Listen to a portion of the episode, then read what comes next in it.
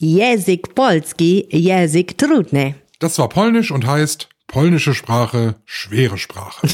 Aber ehrlich gesagt, mit Bubble fällt mir das Lernen so einer neuen Sprache eigentlich ziemlich leicht, oder Michael? Ja, sogar bei einer Sprache wie Polnisch. Da muss ich ja zugeben, ich finde es besonders gut, dass die Lektionen so kurz sind und in jeden Zeitplan passen. Ja, und ehrlich, gerade bei Polnisch hilft mir total, dass man die Aussprache so kontrollieren kann mit dieser Spracherkennungssoftware. Und mir ist auch total wichtig, dass ich die Sprache so lerne, dass ich sie im Alltag dann auch wirklich verwenden kann. Weißt du, was ich meine? Total. Und man lernt ja bei Bubble auch was über Land und Leute so nebenbei. Das finde ich auch ziemlich cool. Wenn ihr einsteigen und mitlernen wollt, Polnisch, Spanisch, Portugiesisch oder eine andere von insgesamt zwölf Sprachen, dann haben wir was für euch. Mit dem Code Aufwacher so wie dieser Podcast hier, Aufwacher, zahlt ihr für sechs Monate Bubble und lernt ein ganzes Jahr. Ihr kriegt also sechs Monate Bubble geschenkt. Geht jetzt auf bubble.com slash audio, da findet ihr alle Infos und könnt den Code Aufwacher einlösen. Gültig ist er bis zum 31.12., also bis Silvester. Und jetzt Bavjes Podcastem. Viel Spaß mit dem Podcast. Genau. Der Chef des Hausärzteverbandes Nordrhein hat bestätigt, dass die Praxen gerade wieder richtig voll werden durch Erkältungspatienten, aber eben auch durch Influenza-Patienten. Naja, und Corona geht natürlich auch weiter. Gibt wahrscheinlich wenig Menschen, die es in den letzten Wochen nicht zumindest mal so ein bisschen erwischt hat. Die klassische Erkältung, Corona oder die Grippe. Ist tatsächlich wieder ein Thema, hat man über die letzten Jahre fast so ein bisschen vergessen, aber die kommt zu dieser Jahreszeit ja eigentlich immer relativ zuverlässig und dieses Jahr kommt sie besonders früh. Sprechen wir gleich drüber hier im Aufwacher und wir sprechen über Moore, also über Sumpflandschaften, sind extrem wichtig fürs Klima, aber gefährdet und da will die Politik was tun. Rheinische Post Aufwacher. News aus NRW und dem Rest der Welt mit Benjamin Meyer am Freitag, am Freitag, den 11.11.2022. Für große Teile von NRW ein ganz besonderer Tag und der könnte heute ein bisschen chaotisch werden. Es wird nämlich nicht nur Karneval gefeiert im Rheinland, sondern auch Fußball gespielt. Dazu später mehr. Jetzt geht's aber erstmal ums Thema Grippe. Ist eigentlich jedes Jahr Thema, die letzten beiden mal ausgeklammert und dieses Jahr geht's anscheinend besonders früh los mit der Ausbreitung und davon ist vor allem auch NRW betroffen. Warum das so ist und was das für Folgen hat, darüber sprechen wir jetzt mit meiner RP-Kollegin Antje Höning. Hallo Antje. Hallo Benjamin.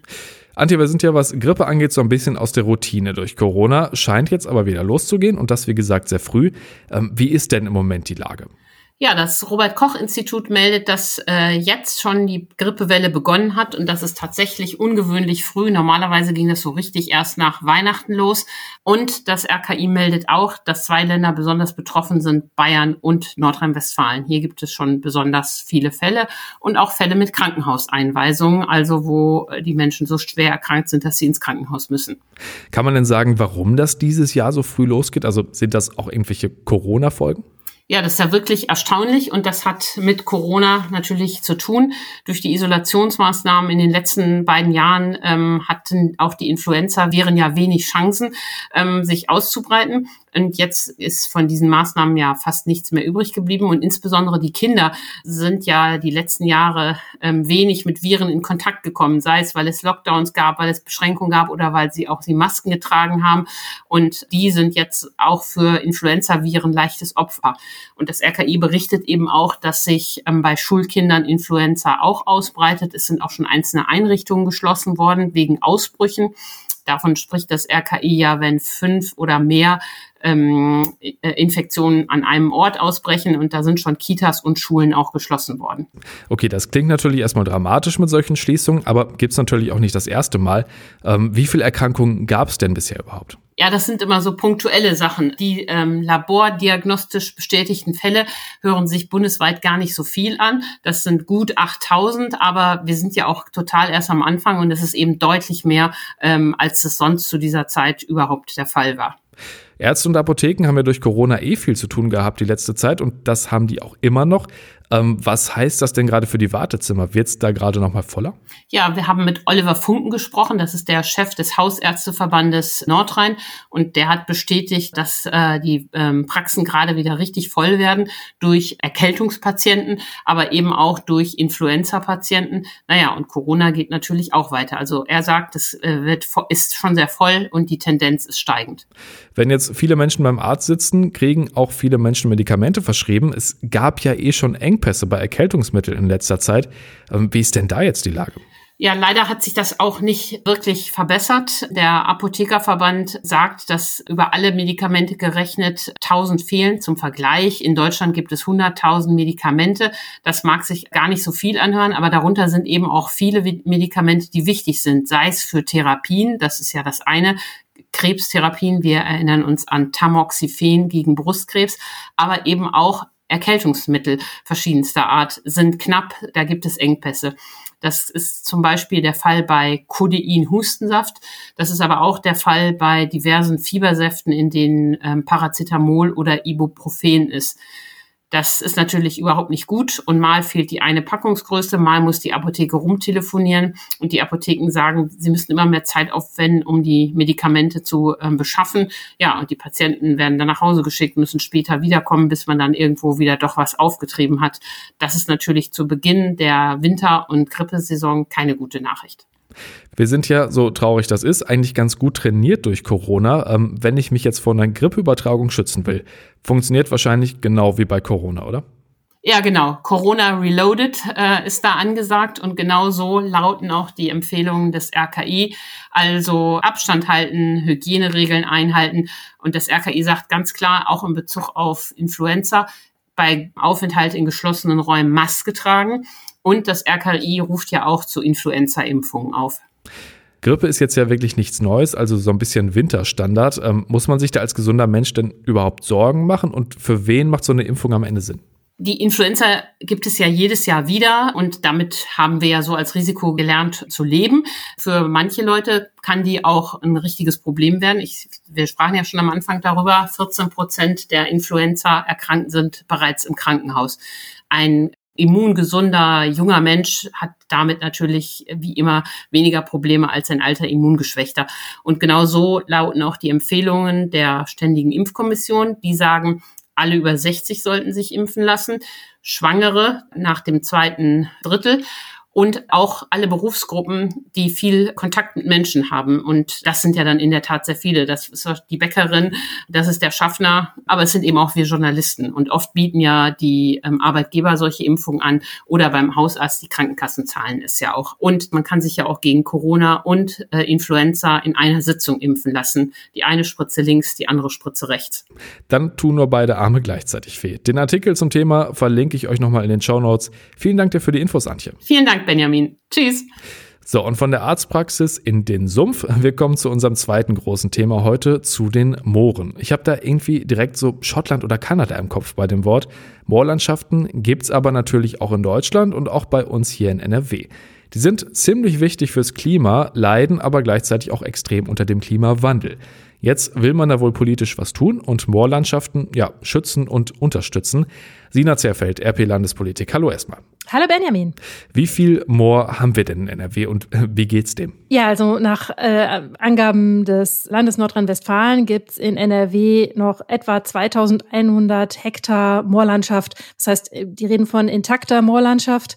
Ähm, jetzt muss man sagen, wie intakt das ist, das sei dahingestellt. Also fast allen Mooren geht es schlecht. Der NABU zum Beispiel sagt, es gibt eigentlich nur noch ein ordentliches großes Moorgebiet in NRW, wo man sagen kann, da ist die Welt noch in Ordnung. Das umfasst 550 Hektar.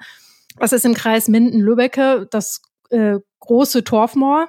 Und ähm, ansonsten sieht es nicht so gut aus äh, mit den Mooren in Nordrhein-Westfalen. Ähm, das ist also die Lage. Ich habe ja schon gesagt, Moore sind wichtig fürs Klima. Ähm, kannst du noch mal genau erklären, warum? Ja, Moore speichern jede Menge CO2. Ähm, das liegt daran, dass dafür kennt man so ein Moor, da verrottet nichts. Also Pflanzenmaterial wird da unter Luftabschluss über Jahrhunderte in diesem Wasser, in diesem wässrigen Boden eingelagert und bleibt eben da. Und wenn jetzt Moore trocken fallen, dann setzt jetzt mal laienhaft ausgedrückt der normale äh, Zerfall ein. So, dann kommt da Luft dran, dann verwittert das und dann wird dieses über Jahrhunderte gebundene CO2 eben wieder freigesetzt. Okay, CO2 haben wir auch so schon mehr als genug, aber dann stellt sich ja echt die Frage, warum passiert dann bisher vergleichsweise wenig, um das zu verhindern? Also man hat ja zumindest wenig davon gehört. Hätte man sich vielleicht schon ein bisschen früher drum kümmern können, oder? Ja, das ist schon richtig. Das sagen Naturschützer ja auch. Also schön, dass man jetzt drauf kommt, aber warum nicht schon viel früher? Es ist ja auch so, dass es gleich zwei Probleme gibt äh, mit der Zerstörung und dem Trockenfallen von Mooren. Das eine ist, dass das äh, CO2, das da über Jahrhunderte eingelagert worden ist, dann freigesetzt wird. Das zweite ist, es wird natürlich auch kein neues mehr eingelagert. Und ein Moorboden, der jetzt anders genutzt wird, zum Beispiel landwirtschaftlich genutzt wird, das ist nicht von jetzt auf gleich äh, alles verloren und freigesetzt, was da drin ist, sondern dieser Prozess geht immer weiter. Wenn da also jedes Jahr gepflügt wird zum Beispiel, dann geht diese Zerfallsprozesse jedes Jahr weiter und so äh, werden erhebliche Mengen CO2 immer weiter freigesetzt, wenn man diese Moorböden jetzt nicht dann doch irgendwie wieder unter Wasser setzt und schützt. Ähm, der Bund geht davon aus, dass ungefähr 7,5 Prozent von der, den gesamten deutschen Treibhausgasemissionen ähm, auf Moore, auf Moorlandschaften, die halt geschädigt sind und deswegen Treibhausgase freisetzen, zurückgehen. Krass, das ist echt eine Menge und äh, klingt ja eigentlich erstmal so, als könnte man da theoretisch schnell was dran ändern. Ähm, was will die Politik denn jetzt tun, um Moore zu schützen? Die Bundesregierung hat, oder das Bundeskabinett in Berlin hat eine nationale Moorschutz Strategie äh, verabschiedet. Ähm, da steht unter anderem drin, dass Moore, die jetzt noch in Ruhe gelassen worden sind, dass die auch zukünftig möglichst nicht genutzt werden sollen, zum Beispiel durch die Landwirtschaft. Und ähm, man will diese Böden möglichst wieder vernässen, also wieder unter Wasser setzen, damit das wieder eine intakte Moorlandschaft ist. Und das soll, wenn möglich, auch gemacht werden mit Flächen, die landwirtschaftlich genutzt werden. Das ist in NRW nicht, sind das nicht so viele Flächen wie jetzt in anderen Bundesländern, aber schon auch in einem nennenswerten Umfang, sagt die Landesregierung. Ähm, da will man Landwirten Anreize geben, ihre Flächen für die Wiedervernässung zur Verfügung zu stellen, die, die irgendwie anders zu nutzen, wobei es da im Moment noch nicht wirklich wirtschaftliche Alternativen gibt. Das klingt schwierig. Ähm, was sagen die Naturschützer dazu? Ist denen das genug? Also der Naturschutzbund sagt, wir begrüßen das, dass man generell die Wichtigkeit und die Bedeutung dieses Themas erkennt. Die sind eben nur skeptisch, wie viel Moorgebiet man wirklich noch retten kann. Ähm, zum Beispiel dieses große Torfmoor, das ist halt ganz aufwendig saniert worden und da sagt der Naturschutzbund, das dauert Jahre und das kostet Millionen Euro. Und wenn man das jetzt mit anderen Gebieten ebenso machen will, dafür wird im Moment einfach das Geld nicht da sein und wir sind skeptisch, ob das in der gegenwärtigen Situation umgesetzt wird, auch wenn die Ideen an sich begrüßenswert sind, Moore zu schützen und wiederherzustellen. Also viele gute Absichten, aber für manche zu wenig und insgesamt noch ein bisschen unkonkret. Danke dir für die Infos, Sina. Sehr gerne. So, und dann schauen wir mal, was heute sonst noch wichtig ist. Ich habe es ja schon angesprochen, heute ist der 11.11. .11. und dass deshalb im Rheinland die Hölle los ist, das muss ich, glaube ich, niemandem erzählen. Vor allem, weil heute auch noch Freitag ist. Die Spätfolgen kann man also morgen in aller Ruhe auskurieren. Für die Polizei, also für die echte, nicht die im Kostüm, könnte das heute aber ein ziemlich anstrengender Tag werden, weil eben nicht nur Karneval ist, sondern auch noch Fußball gespielt wird. In Düsseldorf geht's für die Fortuna um 18.30 Uhr gegen Kaiserslautern und für Borussia Mönchengladbach zwei Stunden später dann gegen Borussia Dortmund. Und das könnte vor allem in den Zügen und an den Bahnhöfen echt chaotisch werden. Kaiserslautern bringt 10.000 Fans mit aus der Pfalz, Dortmund 7.000 aus dem Ruhrpott. Die Deutsche Polizeigewerkschaft in NRW findet das nicht so richtig witzig. Deren Vorsitzender Erich Rettinghaus hat gesagt, das würde enorme Herausforderungen bedeuten und er hoffe, dass sie mit den Kräften auskommen. Und er kritisiert die Ansetzung der beiden Spiele und damit die Deutsche Fußballliga. Der 11.11. .11. sei ein Datum, das allgemein bekannt sei. Aus polizeilicher Sicht sollten solche Spiele und Karneval nicht an einem Tag stattfinden. Die Polizei Mönchengladbach ist dagegen einigermaßen entspannt. Auf Nachfrage unserer Redaktion hieß es da, das Spiel gegen Dortmund ist kein Risikospiel wie zum Beispiel das Derby gegen Köln. Keine Bedenken aufgrund der parallelen Veranstaltungen. So oder so, plant auf jeden Fall genug Zeit ein, wenn ihr heute unterwegs seid. Voll wird's auf jeden Fall. Und wo wir beim Thema sind, wenn ihr morgen ein bisschen, ich sag mal, erholungsbedürftig seid und gerne mit Augen zu irgendwo liegen und maximal was hören wollt, da passen die Kulturtipps von Regina Hartleb aus unserer Kulturredaktion sehr gut rein. Hallo zusammen. Ich habe heute zwei Podcast-Tipps fürs Wochenende. Zum einen der neue Podcast mit Oliver Kalkofe und Oliver Welke. Ähm, heute schon Moderator Oliver Welke ist mit seinem Comedy-Partner Kalkofe äh, am Start und nimmt aktuelle Themen aus Politik, Kultur und Gesellschaft ins Visier. Natürlich ist das auch witzig, aber eben nicht nur. Die beiden blödeln jetzt nicht nur rum, sondern sind auch durchaus informativ und unterhaltsam, weil sie auch eigene Geschichten erzählen von früher und ähm, ist auf jeden Fall, das Reinhören lohnt sich und ähm, ja, klar, zum Schmunzel gibt's natürlich auch dabei genug. Der zweite Podcast ist auch persönlich gefärbt. Der heißt Bergfreundinnen und im Mittelpunkt stehen hier drei junge Frauen, die über ihr Leben in den Bergen erzählen. Das klingt ein bisschen kitschig, ist aber sehr unterhaltsam und auch spannend.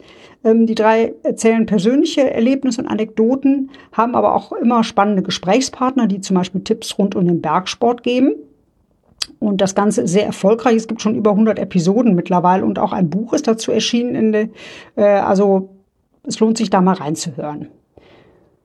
Als letzten Tipp hätte ich noch ein Hörspiel und zwar das Hörspiel Groll. Das ist etwas für Fantasy-Freunde, die auch Spaß am Gruseln haben. Äh, in einem mittelalterlichen Dorf äh, verschwindet die Tochter des Schmieds eines Tages spurlos und der alte Abt lässt die Horrorgeschichte des Monsters Groll wieder aufleben. Ähm, es ist eine typische Fantasy-Geschichte mit Macht und Intrigen und vielen Geheimnissen und Wendungen. Auf jeden Fall was für Gruselfans ja, ich hoffe, es ist was dabei und wünsche ein schönes Wochenende. Vielen Dank, Regina. Das wünsche ich auch. Und bevor wir hier Schluss machen, für heute noch schnell der Blick aufs Wetter. Nicht ganz unwichtig am 11.11. .11. Und es sieht richtig gut aus. Sonnig, kein Regen, bis zu 15 Grad und auch die Nacht bleibt trocken. Dann kann es aber auch bis zu 0 Grad runtergehen mit den Temperaturen. Morgen dann ein paar Wolken mehr, weiter trocken und ähnliche Werte wie heute. So, und das war's für heute. Viel Spaß beim Feiern, wenn ihr feiert und wenn nicht, dann schon mal ein schönes Wochenende. Bis dann. Mehr Nachrichten aus NRW gibt's jederzeit auf RP Online. rp-online.de